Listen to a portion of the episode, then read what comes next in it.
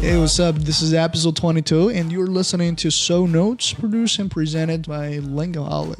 欢迎大家收听由外空团队制作的碎片化学习灵魂音符电歌学美语节目。今天我给大家分享的这首歌呢是 Wiz Khalifa 的经典爆红单曲《Roll Up》。话不多说，我们还是先听歌，然后再回来学习一下能够用得到的单词、词组和句子。 You know one thing straight, I'll be there, girl, whenever you call me. When you at home, that's your man. Soon as you land, you say it's all me.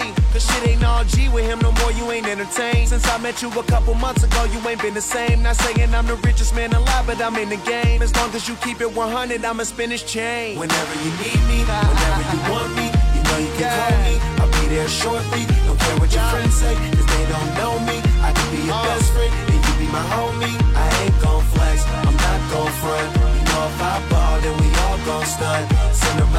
She ain't got a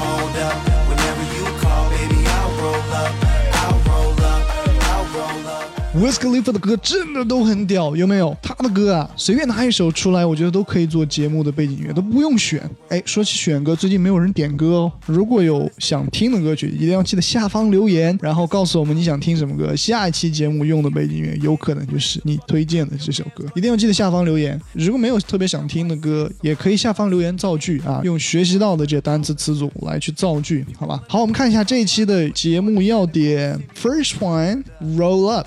Roll up means to arrive at, but you're supposed to say roll up in somewhere. 这个 roll up in 后面加一个地点，就是等于 arrive at 到达到来。比方说这个例句啊，Who's rolling up in this hazy? Rolling up in 就是 arrive at，所以这句话的意思就是 Who's arriving at hazy 又是什么意思呢？hazy 也是一个俚语，意思就是住处地方啊。那翻译过来这句话就是谁要来啊？Who's rolling up in this hazy？ 哎，非常地道的一句表达，学习一下这个。这句话中注意一下连读，那个 rolling up 不要把它分开读，连读 rolling up。好看第二个原要点，Number two creep。Creep 它有不知不觉到来的意思啊，比方说你想说，哎，不知不觉假期又要过了，新学期又到来了，马上要开学的样子啊，我们用这句话，不知不觉新学期又到了，假期就结束了。啊，英文怎么说呢？Somehow the end of the summer break has crept up on us。注意一下这个连读，creep up，它做过去分词过去式的时候是 crept，然后这个 crept up 连读 crept up，那个尾音和那个 up crept up，all right。It crept up on us，然后这个 t 呢，在美语当中会读的有点像的音，所以不要读作 crept up，不是 top，crept up。 crept up on us，这个 on 和 us 又可以连读，on us，on us，crept up on us。我读慢一点，你们再听一下这个连读。Somehow the end of 哦 end of 这个地方又连读，差点忘了。The end of the summer break，summer break 就是暑假，summer break had crept up on us。Somehow, the end of the summer break had crept up on us。哎，这就是第二个例句，学习到了吧？ 连读的地方千万别最后歌也学了，一天到晚净知道听歌了，听完了最后读出来的英文还是 somehow the end of the term had crept up on us。Don't do that. Don't do that. We don't say that. You gotta say somehow the end of the summer break had crept up on us. All right，一定要想办法让自己的英文听起来更地道嘛。好，第三个语言点，Number three, fade away. Fade 就消失，away 是远去，所以 fade away 就是逐渐消失。看下这个例句，I'll be waiting for you as the night fades away，这是歌词当中的一句。I'll be waiting for you，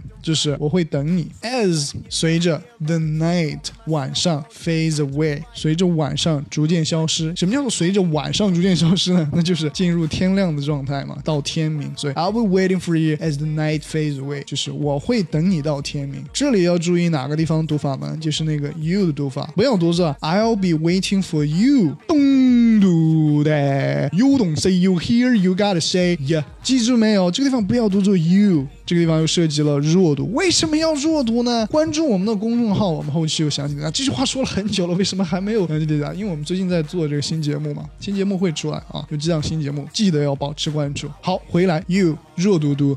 Yeah, I'll be waiting for you。然后这个 as 弱读读 as，你会发现，哎，弱读会方便自己连读读的很快，对吧？I'll be waiting for you as the night fades away。I'll be waiting for you as the night fades away. I'll be waiting for you as the night fades away.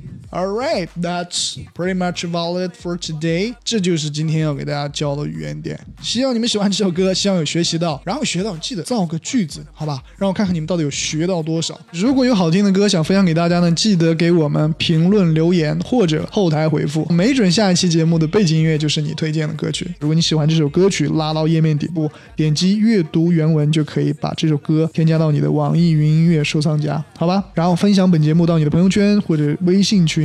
截图发到我们的公众号后台，就有机会登上我们的节目，并获得我在欧洲工作时设计的这个原创明信片。上面的照片都是我自己照的。So that's pretty much all of it for this episode. If you like the song, you can click the read more down below and add to your favorite. If you liked the episode, remember to share it. Send us a screenshot of the post you shared out there, and you might get a chance to be on our program in the coming episodes and receive the postcards designed by me in Europe. All right，本期节目由外语控 Lingoholic 团队独家。 制作有好的意见，有任何想法想分享给我们，可以随时联系我们。If you got any questions or suggestions you would like to share, you got free access to drop us line. And we'll be back in next episode very soon, so stay tuned with us for more information. 需要外语听好歌，就在外语控 Lingo Holic。 感谢聆听，我们下期节目再见。I'll catch you guys later.